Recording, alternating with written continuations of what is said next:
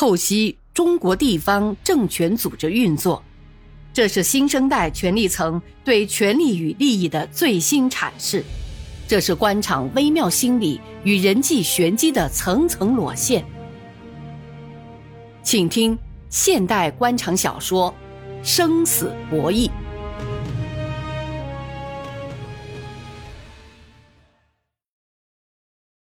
书记碰头会的四个议题。周建明认为最成功的就是灵溪交通事故处理，看得出李树生在书记碰头会之前就动了脑筋，为今天书记碰头会做了铺垫。前天下午，市委市政府召开了全市安全生产电视电话会，市里四套班子的领导都参加了，会议通报了灵溪县交通事故情况。柳王明、李树生和省政府副省长。都从不同的角度强调了抓好当前安全生产的重要性。了解内情的人都能听得出来，柳王明和李树生讲话的弦外之音。事故原因虽然还在调查之中，但对事故中的责任人，我们绝不姑息。无论牵扯到谁，都要严肃处理。灵溪县要认真总结经验教训，找出你们安全生产的薄弱环节，坚决防止再发生此类事故。各级党委要加强领导，重视安全生产。任何忽视安全生产的行为，都是对人民的犯罪啊！柳王明的这些话，明白的告诉大家，事故原因就在灵溪县。要不然，为什么让灵溪县总结经验教训呢？既然是灵溪的教训，那当然政府是第一责任人了，所以要严肃处理。责任人自然是要处理陈德山。柳王明要各级党委加强对安全生产的领导，要不就是犯罪，等于说安全生产事故所以发生是党委不重视的结果。柳王明讲完后，电视电话会的画面从分会场切换到了在灵溪县主会场的李树生，他的左手边坐着副省长周建明，看见李树生微眯着眼，嘴里飘出缕缕青烟。挪了挪面前的话筒，不紧不慢地讲了一通安全生产的重要性。突然，话锋一转，加重语气，一字一句地说：“这起发生在灵溪县境内的交通事故，教训是深刻的，是惨痛的。什么是人民的利益？生命财产安全是人民的最基本、最大利益。我们为人民的利益想问题。”首先要对人民的生命安全负责。发生在灵溪县境内的，周建明听得出很有分寸和讲究。我赞成柳市长的意见，在查明原因的基础上，依法严肃处理，不论涉及到谁，我们要认真总结，举一反三，警戒今后。从目前调查掌握的情况看，这样的事故是可以避免的。这里面可以看出我们管理上的许多漏洞，这使我想起了一个问题：以市场为取向的经济体制改革到了一定的程度，如何配套深化政府机构改革，强化政府的公共管理职能和社会服务功能，已经迫在眉睫了。显然，李树生从更高的层面上把事故的原因归结到政府管理的缺位上，更主要的是。他为事故的处理和责任追究埋下了伏笔。到今天下午的书记碰头会上，周建明才完全明白了李树生昨天一番话的含义。书记碰头会上，柳王明一开始就定调子说，这是一起严重的交通事故，是近五年来新阳最大、影响最坏、死伤人数最多的一起交通事故。如果不处分责任人，很难向老百姓交代。从柳王明的口气和神态，在座的几位市委书记都明白他的后话，那就是要利用这起事故处分临溪县长陈德山，敲打李树生派系的人马。可是，柳王明犯了官场智斗的大忌，暴露意图太早，事先设计谋划不周，因情况掌握不准而把自己的软肋暴露给了对手。结果是没打到对手，反而自己受了伤。刘茂盛、彭长青尽管听得明白，但涉及处分一个县长的问题，对事故情况又没有充分的了解，所以没有更多的发言权，也不敢贸然发表支持还是反对刘王明的意见。老柳，我们还是先听事故调查组的同志汇报后，再来研究怎么处理吧。哎，对对对，还是听听调查组的情况好。刘茂盛附和着。于是，接下来是县政法委、公安局、交警、交通、劳动、安全生产委员会、保险公司等单位的同志汇报了事故现场勘查和调查取证的结果。交警同志把肇事现场草图挂在墙壁上，让书记们边听边对照现场。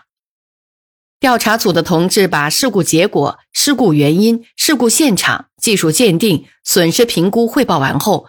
作为负责事故调查的市委副书记温俊民发表了自己的意见。嗯，这起交通事故虽然纯属意外，但从事故的每一个环节上都可以发现我们工作上的问题，都暴露出我们在管理上的漏洞。温俊明语调严厉起来，他要把刚刚讨论干部问题时柳王明呛他的恶气全部吐出来。他的观点注视了电话会上。李树生对问题的看法也引起了柳王明的警觉。柳王明把目光朝他转过来：“车速过快、道路急弯、采石场占路、司机处置不当是事故的表面原因。那你说说，深层原因是什么呢？”柳王明以不屑一顾的神态反诘温俊明：“首先。”肇事车原属一家国有企业，卖给了新达公司，但至今未办理过户手续。其营运线路未经营运部门公开拍卖，定员三十二座，却上了三十九位乘客。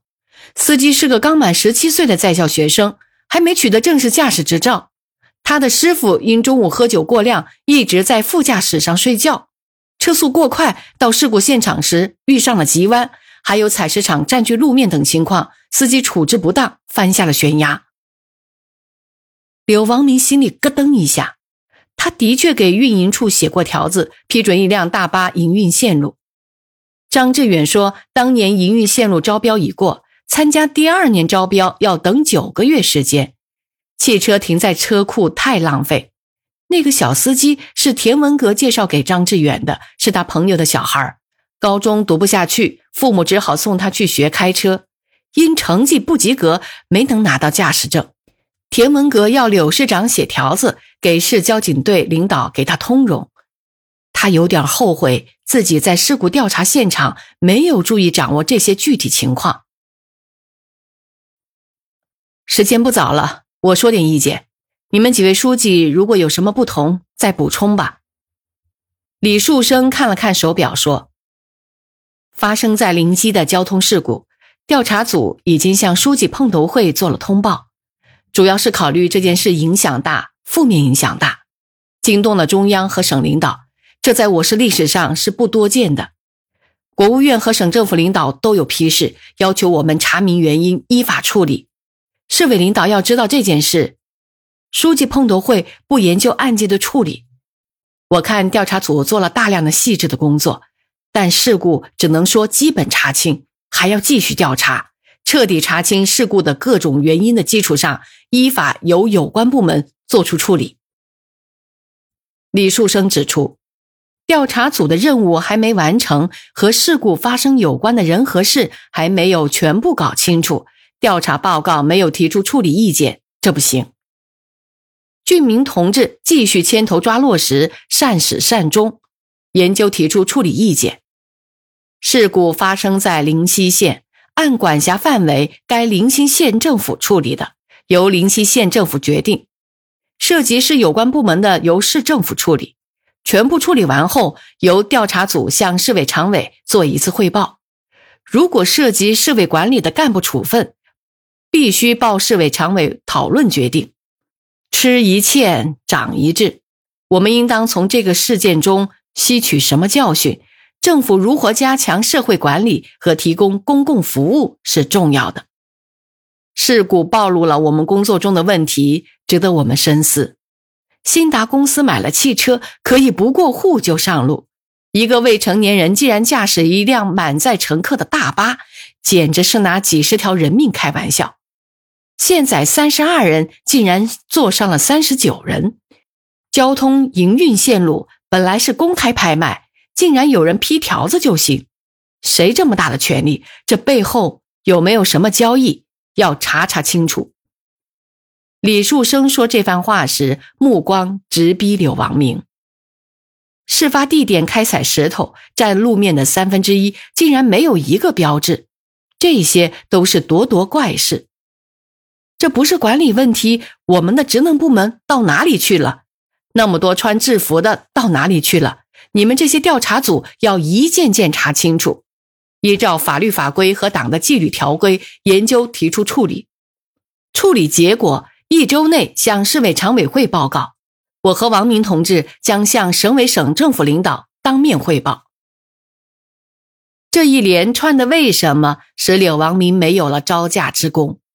李树生成功的利用了一场意外的车祸，放大了市政府管理上的缺陷，自然把绳索套住了柳王明。